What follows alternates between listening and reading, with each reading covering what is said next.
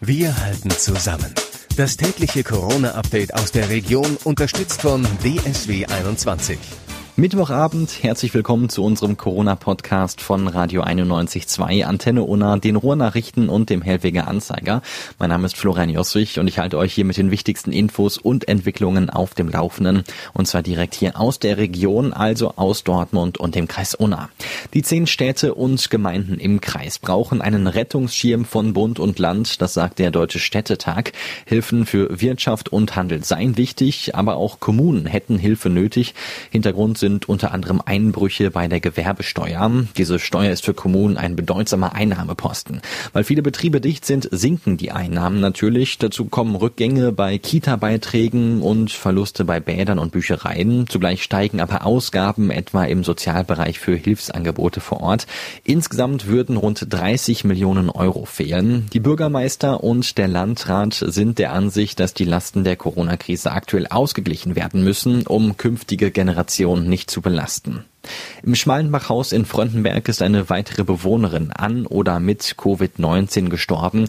Die 83-Jährige ist der sechste Todesfall inzwischen, der im Zusammenhang mit dem Coronavirus aus dem Pflegeheim gemeldet wird.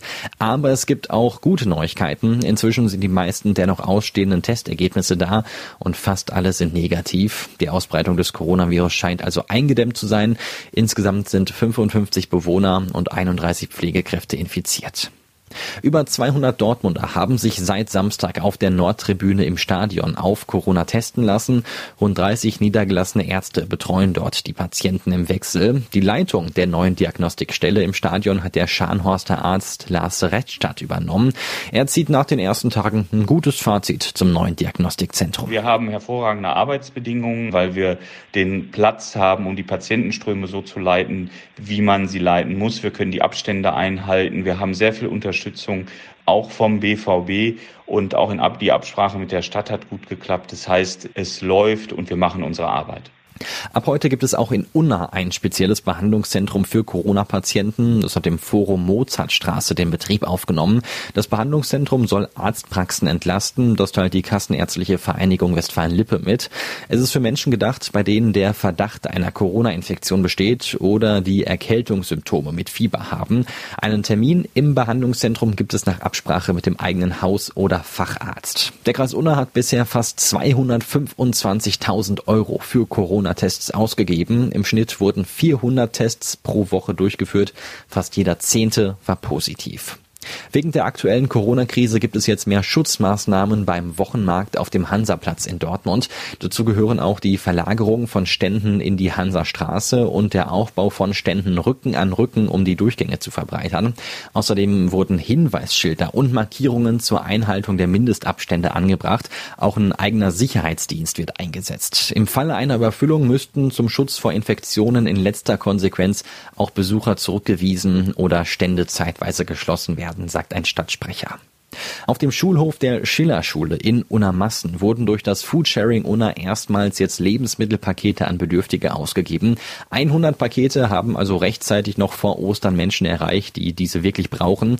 Unterdessen hat die Tafel im Kreis Unna angekündigt, den Betrieb wieder aufzunehmen, allerdings erstmal nur in Unna und Lünen. 1640 Verstöße gegen die Corona-Schutzverordnung hat das Ordnungsamt der Stadt Dortmund in den vergangenen zwei Wochen festgestellt. Das seien rund 135 Verstöße pro Tag, sagt ein Stadtsprecher. Ein Hotspot bei den Verstößen gegen das Kontaktverbot ist der Friedenbaumpark. Hier sollen alle Parkplätze innerhalb des Parks gesperrt werden, um kritische Ansammlungen zu vermeiden. Der Sicherheitsdienst werde auch das Grillverbot kontrollieren. Auch rund um den Phoenixsee soll die Einbahnstraßenregelung für Spaziergänger weiter überprüft werden. Ablenkung in diesen Tagen tut besonders gut. Zum dritten Mal bietet deshalb Jungbauer Ferdinand Schulze-Frohning Blumen zum Selberpflücken an. Auf seinen insgesamt sechs Feldern rund um Werne wachsen Zehntausende Blumen und die Nachfrage ist trotz oder vielleicht auch wegen der aktuellen Krisenlage sehr gut. Das Jugendamt in Dortmund hat für junge Menschen und Eltern jetzt ein interaktives Informations- und Freizeitangebot auf den Weg gebracht. Und zwar heißt das Hashtag Mach mit. Die Familien erwartet da auf zwei digitalen Pinnwänden eine bunte Mischung aus Koch, Bastel und Bewegungsanregungen, aber auch kindgerechte Informationen sind dabei rund um das Thema Corona und interaktive Quiz- und Mitmachangebote.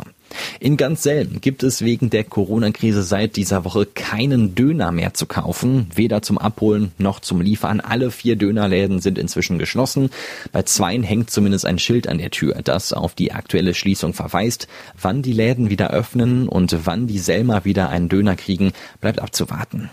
Städte wie Kam und Unna hatten das Abbrennen von Osterfeuern ja erst unter strengen Voraussetzungen erlaubt. Beispielsweise durften keine Besucher zum Abbrennen der Feuer kommen. Jetzt gibt es aber einen Erlass des Landes Nordrhein-Westfalen und demnach sind Osterfeuer generell verboten. Bereits gesammelter Grünschnitt muss also anders entsorgt werden. Gucken wir jetzt noch auf die aktuellen Corona-Zahlen. In Dortmund sind heute 14 positive Tests dazugekommen. Damit sind inzwischen 497 bestätigte Infektionen bekannt. 220 Patienten haben die Erkrankung überstanden. Heute wurden weitere 236 Abstriche durchgeführt. Im Kreis Unna sind 15 positive Tests dazugekommen. Insgesamt gibt es hier also jetzt 418 bestätigte Infektionen.